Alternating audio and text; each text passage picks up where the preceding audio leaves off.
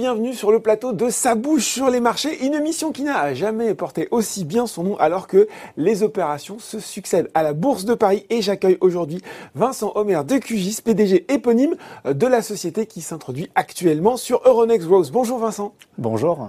Et il faut parler de votre société Homer DQGIS et compagnie, euh, groupe familial fondé en 1850, excusez du peu hein, quand même, et spécialisé dans les fruits et légumes frais principalement exotiques.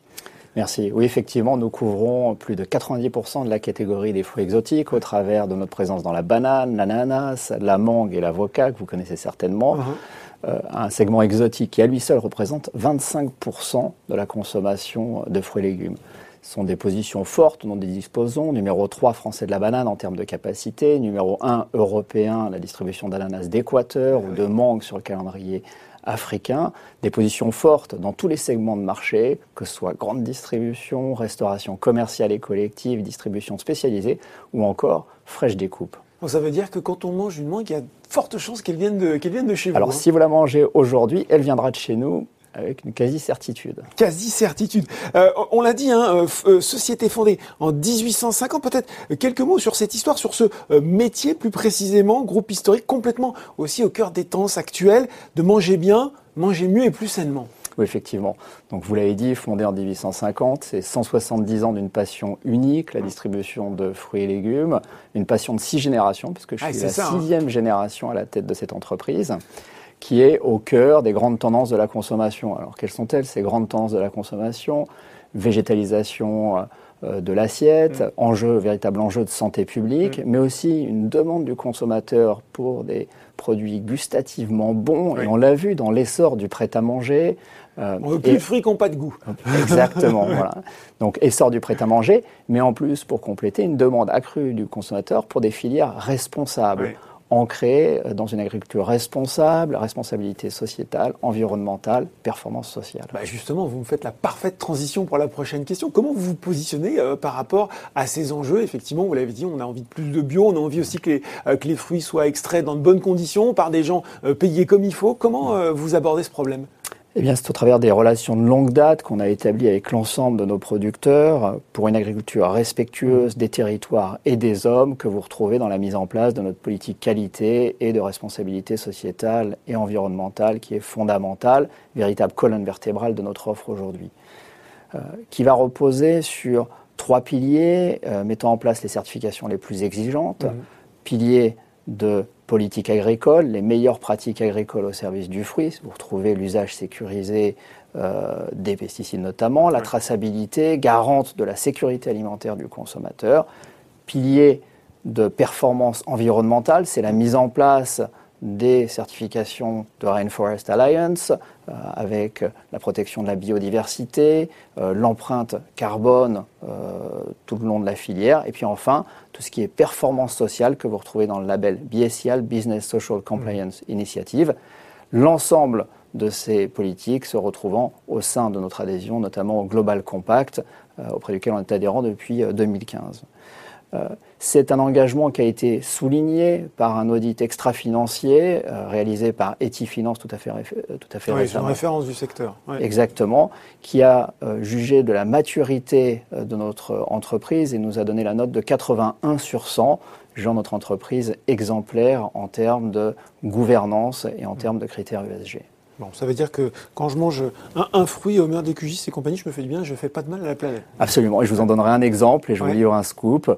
Euh, notre ananas Terrasol d'Équateur a atteint la neutralité carbone et ça sera annoncé ces prochaines semaines. Bon, eh ben voilà, super. Euh, il faut parler aussi, moi j'avais envie de savoir, vous m'en disiez un petit peu plus, euh, vous êtes installé à Ringis hein, et vous disposez d'une nouvelle plateforme ultra moderne de, de mûrissage. Qu'est-ce que, comment ça marche concrètement?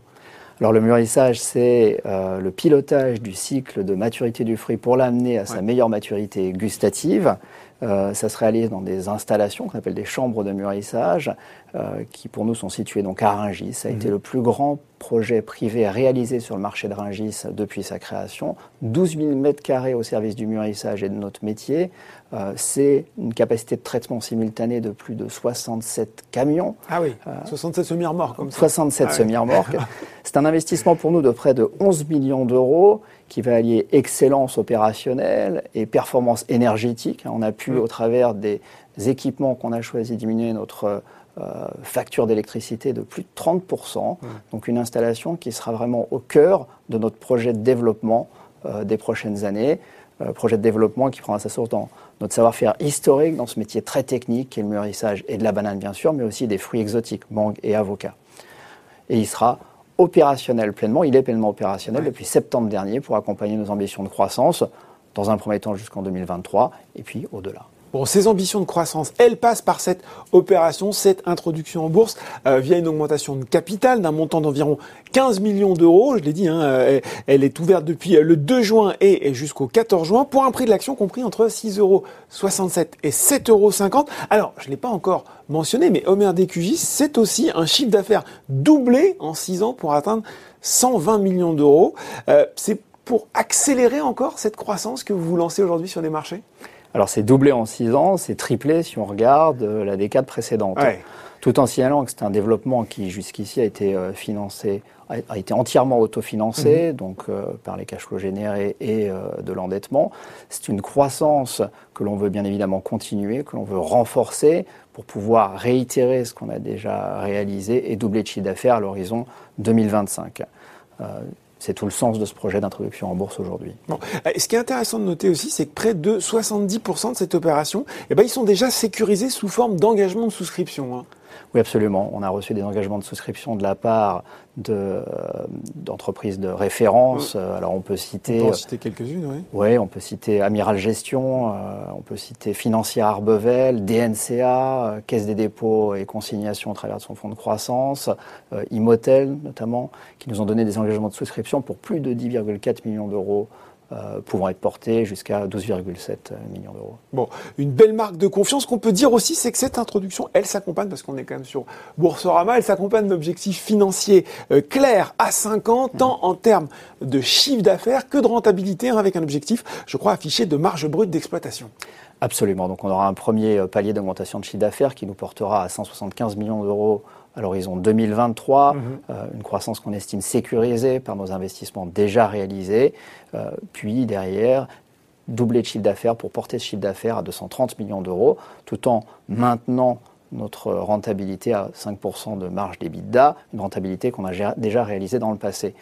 Je pourrais souligner euh, d'ores et déjà, puisqu'on a nos chiffres du premier semestre, mhm. que l'année en cours est bien engagée, puisque malgré euh, la fermeture des restaurants... Ah oui, c'est la question que j'aurais pu vous poser. Est-ce que l'activité a, souffert? Eh bien, malgré la fermeture des restaurants liés à la pandémie, euh, nous, avons pu réaliser, nous avons pu réaliser un chiffre d'affaires en hausse de plus de 11% sur ce premier semestre d'activité, donc une performance très solide sur ce premier semestre. Et puis on voit bien que ça y est, là, les, restaurants rouvrent et que les clients sont en rendez-vous, donc ça devrait se traduire. Donc vous êtes sur la trajectoire, hein, Vincent On est sur la trajectoire, on n'attend plus comme vous que l'ouverture des restaurants. Et eh bien voilà, merci beaucoup Vincent Omer d'EQGIS d'avoir présenté pour nous les détails de cette introduction en bourse. Merci infiniment.